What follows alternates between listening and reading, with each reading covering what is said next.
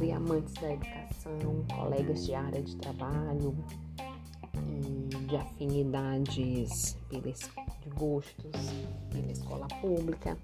Esse é um espaço para que a gente possa falar sobre as leituras, sobre a construção da minha dissertação do mestrado em educação na Universidade Federal do Maranhão.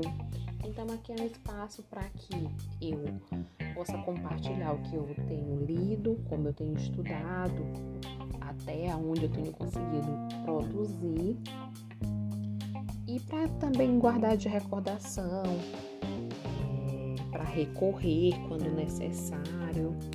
Enfim, é um projeto meio despretensioso, mas que eu tenho grande vontade que dê certo, que continue, dê certo no sentido de que não pare, né? Não seja somente um podcast, sejam vários podcasts. Cada vez mais eu vá evoluindo.